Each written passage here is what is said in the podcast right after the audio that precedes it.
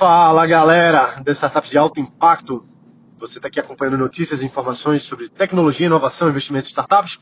Meu nome é Gerson Ribeiro e é um prazer estar aqui falando com você, batendo esse papo. E a pergunta é: como saber se minha startup está pronta para levantar investimento?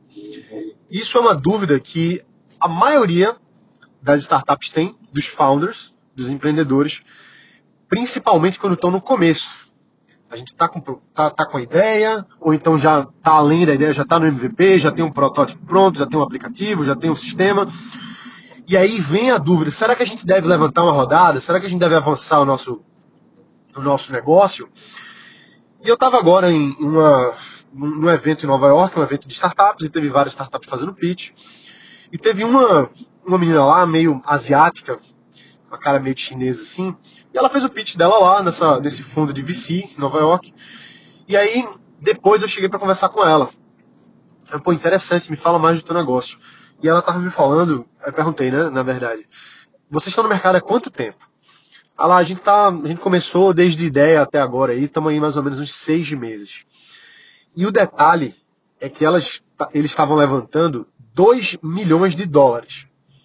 Então vê só como existe uma agressividade em levantar investimento de negócios globais, negócios nos Estados Unidos, no Vale do Silício, na Costa Leste, na Europa, que tem uma pegada muito mais é, energética de fazer acontecer. Então, um negócio ainda no, no começo, é um projeto ainda em lançamento, já estão levantando 2 milhões de dólares. Isso não é incomum. Isso não é incomum. Então, assim, o que acontece? Quando eu dou consultoria para startups e para empreendedores e tal, surge muito essa dúvida. Será que o meu negócio está pronto para levantar investimento? E aí, cada resposta vai ser diferente, porque depende do time, depende do produto, depende do mercado, depende da validação que foi feita. Muitas vezes, validações cruciais ainda não foram encontradas para justificar que o investidor faça aquele aporte naquele momento. Então, muitas vezes, é necessário sim avançar mais, ter mais estrada rodada, ter mais usuários, ter mais coisas. Em outros casos, às vezes não. Às vezes, você tem um projeto que ele ou já tá, já tem uma, alguma coisa formatada, alguma coisa já, já inicial e, e já é interessante para investidores. Então, realmente não, não tem uma resposta para tudo. Mas é importante a gente ver que se você está buscando investimento, também se faça o seguinte questionamento: será que eu quero investimento? Às vezes você não quer investimento. Às vezes você é um negócio que pode crescer por conta própria. Mas, se você está no mercado inovador, se você está no mercado. Eu não gosto muito dessa palavra, não, tá? Mas no mercado que, que, que existe uma certa disrupção. Eu não, não, sou muito fã da palavra disrupção. Porque muita gente usa essa palavra para se, se munir diz, ah, a gente está fazendo negócio disruptivo, disruptivo muitas vezes não é. A maioria das vezes não é. Mas, enfim, o que eu quero dizer é, se você tem um produto, um projeto no mercado validado e você acredita que um aporte vai fazer você ir mais rápido, vai fazer com que você ganhe mais mercado, pode fazer sentido. Pode fazer sentido. Então, é um, realmente é uma, é uma análise que a gente precisa. Em resumo, né? Acabei de receber uma ligação aqui, atrapalhou. Mas você precisa realmente avaliar em que nível o seu negócio está e se você precisa daquele aporte para realmente fazer, para você escalonar, para você realmente escalar o seu negócio de forma mais rápida é, e, e, segura, tá? Investidor não é bobo, investidor não é bobo. Investimento seed, angel, são investidores que são de modo geral, tá? Não seed, mas mais os anjos, são um pouco mais informais. Então, empresários que, que têm bastante grana, que querem fazer aporte, vamos dizer assim, falando em estamos falando dos Estados Unidos, vamos, vamos, dar exemplo dos Estados Unidos. Bom, um, um, um investidor anjo vai investir 500 mil dólares. Então, pô, 500 mil dólares para um empresário bem sucedido nos Estados Unidos não é o fim do mundo, entendeu? Ah, poxa, a gente não conhece tanta gente assim. Então você vai levantar com, com dois, três, quatro investidores aí, vai levantar 120, 100, 100 mil dólares cada um, 250 mil dólares cada um. Já já quando você vê, você levantou um milhão de dólares é, de uma forma mais fácil como eu falei, o, o mercado americano ele é muito mais pujante. As pessoas estão muito mais acostumadas a investir em risco. porque existe essa, essa prática. A taxa de juros nos Estados Unidos é mais baixa, isso faz com que, naturalmente, o, os investidores busquem ter mais risco, porque tem mais retorno, potencialmente, lógico.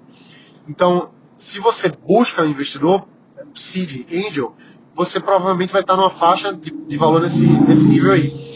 Então, a gente precisa ver em que, em que pé a gente quer estar.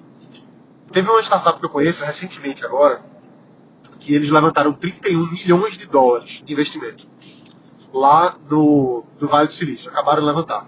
E foi engraçado porque assim, eu acompanhei essa startup desde o comecinho. De quando eles começaram, isso 12 anos atrás, mais ou menos. Os caras começaram, eu acompanhei do, do começo, conheço várias pessoas que estavam no, no, time fundador e que acabaram entrando depois também. Então, é, hoje eles levantaram 31 milhões de dólares. Hoje, 10 anos depois, 12 anos depois. Mas houve uma jornada. Né? Então, assim, a gente precisa ver, precisa seguir os passos, entendeu? Precisa seguir os passos, validar, ter uma ideia, primeiro passo, validar essa ideia, validar essa problemática, validar esse mercado, construir produto, validar esse produto e fazendo sentido levantar investimento. Às vezes, você já vai encontrar uma pessoa disposta a investir em você para construir o produto. Isso é bom. Isso é bom, porque você vai trazer para dentro um capital que talvez você não teria, ou teria que sofrer muito mais para conseguir por conta própria. Porém, você tem que tomar muito cuidado para levantar um investimento do jeito certo, senão você pode travar. Você pode travar. Eu sei bem como é isso. Eu senti isso na pele. Eu senti isso na pele em negócios meus de ter investidores que, acabaram, que, que acabaram atrapalhando o desenvolvimento do negócio, não por uma questão de nossos investidores foram maus. Não, não é isso. Às vezes a, a visão estratégica para aquele negócio do investidor e do, do, dos founders, vamos dizer assim, do, de quem estava operando o negócio, divergia. Isso gera atrito, isso gera é, desalinhamento de expectativas, e isso acaba, às vezes, até quebrando negócios, como foi o meu caso.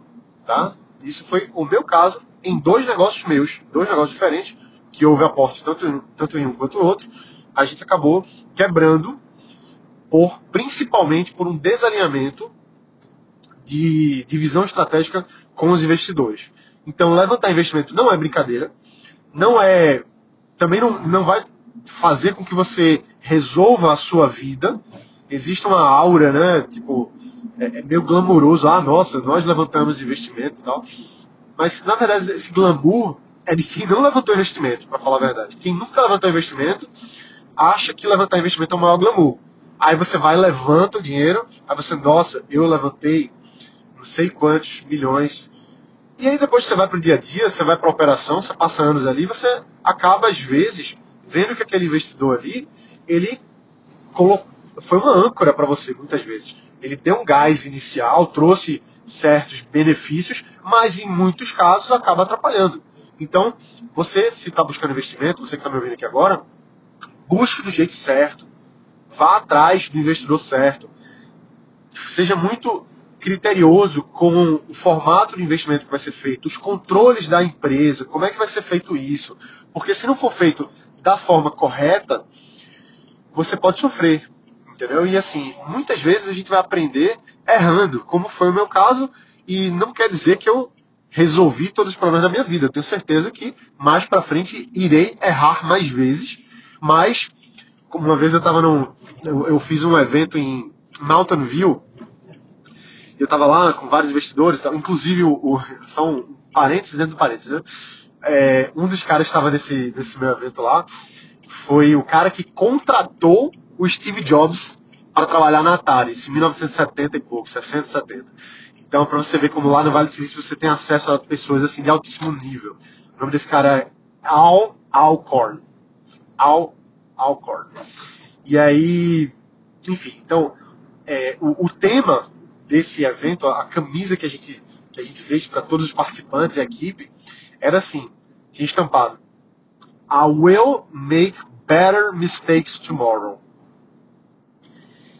essa frase ela é muito poderosa e eu até tenho que re refletir mais vezes sobre ela, porque às vezes eu fico remoendo e remoendo assim erros que eu cometi. Poxa, eu fiz um investimento errado.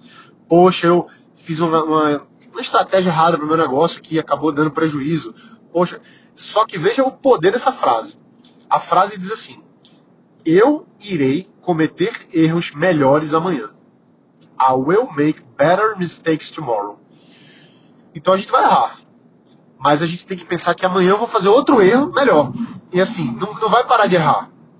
Warren Buffett erra. Jorge Paulo Lehmann erra. Mark Zuckerberg erra. Somos todos humanos. Em, em níveis diferentes, em escalas diferentes, em tipos de erros diferentes, mas está todo mundo errando. Entendeu? A gente tem que fazer erros melhores amanhã. Só que lógico, se você puder evitar certos erros, maravilha. Esse é um dos motivos de eu ter criado esse podcast aqui, criado alguns programas que eu lancei ao longo dos anos para desenvolver startups. Eu tinha um programa chamado Startup Insider. O Startup Insider era um programa que ele não está mais disponível no mercado, mas era um programa passo a passo para sair da ideia, levantar investimento e escalar a empresa. Então era, era um programa assim de, de passo a passo para sair do zero, começar com os primeiros protótipos, começar com as primeiras entrevistas, começar com o primeiro faturamento, escalar, definir, validar e, e ir crescendo. Então, por que, que eu fiz o Startup Insider? Por que, que eu fiz o podcast? Inclusive, por que eu voltei a fazer podcast? Passei alguns anos sem, sem publicar nada aqui. Quem acompanha mais tempo sabe que eu fazia podcast todo dia, todo dia, todo dia. Tinha dois episódios por dia. E eu passei alguns anos sem fazer. Mas por que, que eu voltei a fazer? Por que, que eu comecei a fazer? Porque eu tenho um pouco de experiência para compartilhar. Eu tenho um pouco de experiência para compartilhar. Eu estava agora no evento esses dias, compartilhando com alguns, alguns é, empreendedores que estão no programa de aceleração de startups. Eu, tava, eu fui convidado para falar sobre a minha imersão comercial em Nova York. Tive agora, passei um mês em Nova York só indo para eventos, me encontrando com VCs, é, enfim, startups, etc. E aí, nessa, nesse momento, né, eu pude compartilhar um pouquinho dos erros e acertos que eu enxergo na minha jornada. Aqui é um, é um local para a gente bater um papo sobre as coisas que eu enxergo no mercado. Como host aqui do podcast, eu dou as minhas visões de forma, assim, sem, sem filtro. Né? Eu falo aqui muito sem filtro. Não, tanto é que isso aqui é uma conversa. Eu gravo no carro. Muitas pessoas, eu estava conversando com um amigo meu esses dias assim. Aí ele falou: pô, eu quero que tu me entreviste podcast e tal. Claro, vai ser um prazer. Esse cara tem um puta case. Aí ele, onde é que é o podcast? Eu disse, não, eu, eu gravo no carro, eu gravo em qualquer canto, assim. Sempre foi assim, entendeu? Antes, em outros momentos, eu pegava o meu vídeo do, do YouTube, colocava em áudio e colocava aqui no podcast. Para quem não sabe, eu tenho um canal no YouTube também. Então, o objetivo sempre foi é, falar um pouquinho da minha experiência, chamar pessoas que eu enxergo que são referências e compartilhar experiências delas. Tanto é que eu não, não aceito chega muita proposta de podcast, de, de entrevista aqui, muita assessoria de imprensa chega para mim e diz assim, poxa, a gente quer colocar tal pessoa para falar. Aí eu, certo, mas qual que é a trajetória dele? Ah, o cara não é founder, o cara foi contratado. Pô, nada contra, mas assim, é, eu, eu, eu tenho um, uma, uma seleção muito grande das pessoas que eu convido para participar aqui, porque precisa ser real.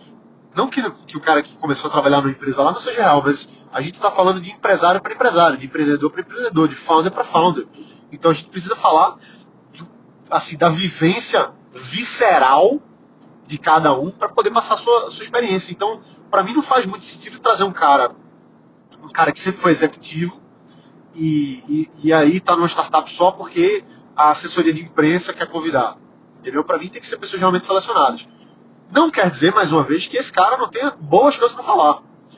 E aí não quer dizer que, também que eu não possa trazer um cara executivo para falar aqui. Mas tem que ter um encaixe muito perfeito, porque as pessoas que eu trago e que eu, da, das vivências que eu tenho são vivências reais, da minha jornada e da jornada de pessoas que eu conheço, de pessoas que sejam relevantes para estar tá falando aqui com você, porque, assim, a maior, o maior currency que tem hoje, o maior valor, a maior moeda que existe hoje, é atenção. Você que está me ouvindo aqui, eu tenho que tomar muito cuidado para trazer qualidade para você, porque a maior coisa que você pode me dar é o seu tempo. Isso que a gente está fazendo aqui agora, esse bate-papo que a gente está fazendo aqui agora, tem muito valor. E isso até uma, isso até é uma lição de negócio. A atenção vale muito dinheiro. A atenção vale muito dinheiro. A atenção das pessoas vale muito dinheiro. Então a gente precisa tomar muito cuidado com o tempo que a gente, que a gente passa para as pessoas. Bom, voltando para o começo. investimento. Como é que eu vejo se a minha startup está pronta para levantar investimento? Você primeiro quer isso, faz sentido, esse investidor vai agregar para você como, não só com a grana, mas vai agregar como. Você vai ter a estrutura certa para levantar esse investimento. A sua startup está pronta para isso, tá? Então assim, são talvez você saia daqui desse episódio com mais perguntas do que com respostas. Mas esse é o objetivo. Porque não é uma coisa simples. Não vou dizer que eu nem conheço você. Eu não posso te dar uma resposta assim para todos. One size fits all. Não é assim que funciona. A gente precisa passar uma coisa individualizada. Estou ajudando a levantar 2 milhões de dólares de investimento para uma startup que eles estão prontos pra caramba para levantar. E assim, eles estão no mercado assim que, que pede isso. Né? Então, assim, é, não é. Não é. Não deve ser levado de uma, uma coisa leviana, tá certo? Não dá pra gente dizer assim. One size fits all, ou seja, qualquer pessoa, qualquer resposta. Não é assim que funciona. Você precisa sair daqui com mais perguntas para se fazer, discutir com o seu time e dizer assim, beleza, agora eu quero seguir adiante. E bom, se você quiser me ajuda para isso, fazendo meu pitch aqui rápido, né? Eu tenho uma empresa que te dá assessoria disso também. Qualquer coisa, manda uma mensagem lá no Instagram, Gerson Ribeiro. Você vai encontrar lá e a gente bate um papo. Beleza? Forte abraço, bota para quebrar e a gente se vê aqui na próxima. Valeu!